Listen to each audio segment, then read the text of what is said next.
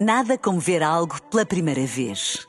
Porque às vezes, quando vemos e revemos, esquecemos-nos de como é bom descobrir o que é novo. Agora imagine que viu o mundo sempre como se fosse a primeira vez. Zais. Veja como se fosse a primeira vez. Na rádio, no digital, em podcast. Música para sentir, informação para decidir.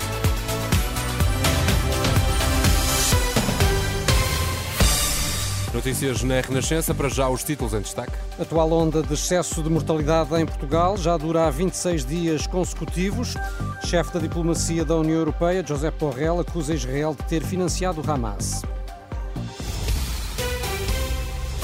Informação para decidir no T3 com o Miguel Coelho. 2024 ainda está no início, mas já conta com mais dias de excesso de mortalidade do que todo o ano de 2023. Nos primeiros 18 dias de janeiro morreram mais de 8.600 pessoas, mais 1.850 do que o esperado, isto segundo os números do Sistema de Informação dos Certificados de Óbito analisados pela Renascença. Em comparação com os mesmos dias do ano passado, foram registadas mais 1.600 mortes este ano. Em todo o ano passado, apenas foram registados 17 dias com excesso de mortalidade, nos quais morreram 1.400 pessoas. A atual onda de excesso de mortalidade começou na véspera do Natal, já dura há 26 dias consecutivos. Pormenores para ler em rr.pt, num trabalho do jornalista Diogo Camilo. O Sindicato Nacional da Polícia Saúde, à posição do Presidente da República, Marcelo Rebelo de Sousa, publicou esta tarde uma nota no site da Presidência, onde defende que a PSP a GNR e outras polícias devem ter regime compensatório equiparado ao da Judiciária. Marcelo recorda que esta era já a posição que defendia quando publicou o diploma do governo em finais de dezembro eh, para regular o suplemento atribuído à Judiciária. Na altura, o Presidente remeteu a medida para o Governo eh, que resulte das próximas eleições, lembrando que o atual Executivo está em gestão. É, contudo, um ponto que o Presidente do Sindicato Nacional da Polícia contesta. Armando Ferreira considera que o Governo em gestão pode ainda assim tomar decisões. Eu defendo que o Governo em gestão tem poderes para resolver isto.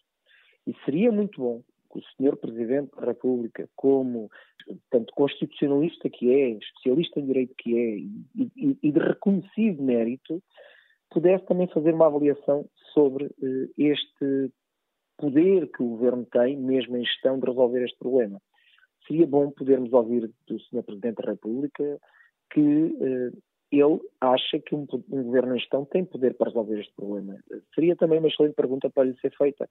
E uh, se eu estivesse pessoalmente com ele, uh, era isso que eu lhe iria perguntar.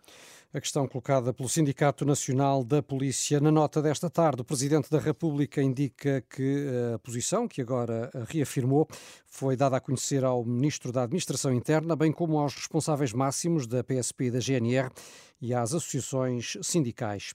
Questionado pela Renascença, o Ministério da Administração Interna reafirma o que foi dito ontem no final do Conselho de Ministros, que qualquer decisão será agora tomada pelo próximo governo, uma vez que o atual está em gestão. Os autarcas de Trás-os-Montes ameaçam avançar para tribunal se a EDP e a Movera não pagarem a dívida de mais de 13 milhões de euros em IMI e rendas das barragens da região. Em conferência de imprensa esta tarde, o porta-voz da Associação de Municípios do Baixo Sabor, Eduardo Tavares, garantiu estar a tentar contactar as duas empresas e disse que esta é mesmo a última oportunidade antes da via judicial. As diligências atualmente em curso representam a última oportunidade de resolver extrajudicialmente esta questão, ou melhor, este conjunto de questões. Apelamos, por isso, ao bom senso das concessionárias, à sua responsabilidade social com o território, para que possamos dialogar e possamos reabrir este processo negocial. Caso persista o silêncio ensurdecedor que temos recebido por parte da EDP e da Movera, pretendemos avançar para um processo judicial para repormos esta tremenda injustiça e a verdade nos nossos territórios.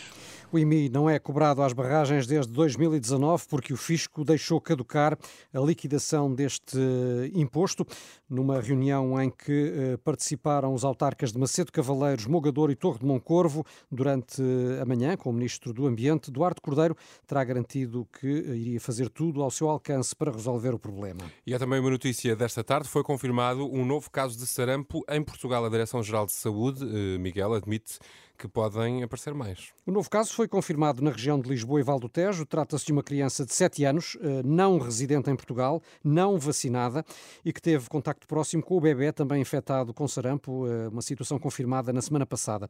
Na nota da Direção-Geral da Saúde é indicado que a criança está bem, em quarentena, em casa.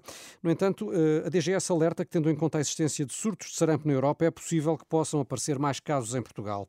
A Renascença falou com o virologista Paulo Paixão, que indica que este é um dos vírus mais transmissíveis. O vírus de sarampo, se calhar as pessoas não têm a noção, mas é dos vírus mais transmissíveis, muito mais do que mais do que a Covid, uh, o vírus da Covid, que a gripe, portanto é um vírus extremamente transmissível e, e, e faz uh, pela via respiratória, portanto, ou seja, também no fundo, de forma mais ou menos semelhante àquilo que acontece com a Covid, e portanto que agora as pessoas, enfim, já, já, já conhecem através das cutículas, depois dos aerossóis, mas portanto é um vírus de muito fácil transmissão. E quais são os sintomas? Os sintomas do, do sarampo clássico eh, implicam uma febre alta, é claro que todos nós conhecemos, enfim, aquilo que é mais conhecido do sarampo, naturalmente, é o exantema, ou seja, aquela aparecer, portanto, aquelas manchas na pele características. Mas antes disso, eh, o vírus aparece com febre, as pessoas aparecem com tosse, aparecem com os olhos vermelhos, portanto, normalmente isso aparece eh, ligeiramente antes de aparecer depois aquelas manchas no corpo, que são as tais características do sarampo. Portanto, isto é o quadro clássico do sarampo. E quem teve sarampo pode voltar a ter? Eh, poderá eventualmente ter formas mais, mais ligeiras. Uh, portanto, não é impossível que isso possa acontecer, efetivamente. Uh, mas, de qualquer maneira, convém as pessoas ficarem com uma ideia que o facto de termos tido sarampo ou de estarmos vacinados nos protege de doença grave, porque se calhar as pessoas têm a ideia do sarampo ser uma doença extremamente benigna. Eh, realmente é para a esmagadora maioria das pessoas, eh, mas se calhar as pessoas não têm uma ideia de que antes da vacinação, antes da vacinação ter sido introduzida no final dos anos 80, eh, morriam por ano, por ano, mundialmente, cerca de 1 milhão e 700 mil crianças. As explicações e os alertas do virologista Paulo Paixão, ouvido pela jornalista Fátima Casanova. O chefe da diplomacia da União Europeia, José Borrell, acusa Israel de ter financiado Hamas para enfraquecer a autoridade palestiniana de forma a impedir a solução de dois Estados. Acusações deixadas num discurso na Universidade de Valladolid, em Espanha, onde recebeu o grau de doutor honoris causa. Acreditamos que uma solução de dois Estados deve ser imposta a partir do exterior para garantir a paz. Insisto que Israel mantenha a sua recusa e, para impedi-la, chegaram eles mesmos a criar o Hamas.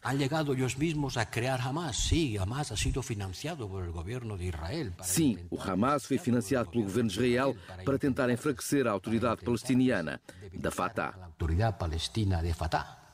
A afirmação de Josep Borrell, que está já a motivar polémica. Já esta sexta-feira, a União Europeia adicionou mais seis nomes à lista de pessoas ligadas ao financiamento do Hamas. As notícias da Renascença, sempre disponíveis também, atualizadas em rr.pt, são agora 7 e 8, tempo e trânsito já. Nada como ver algo pela primeira vez. Porque às vezes, quando vemos e revemos, esquecemos-nos de como é bom descobrir o que é novo.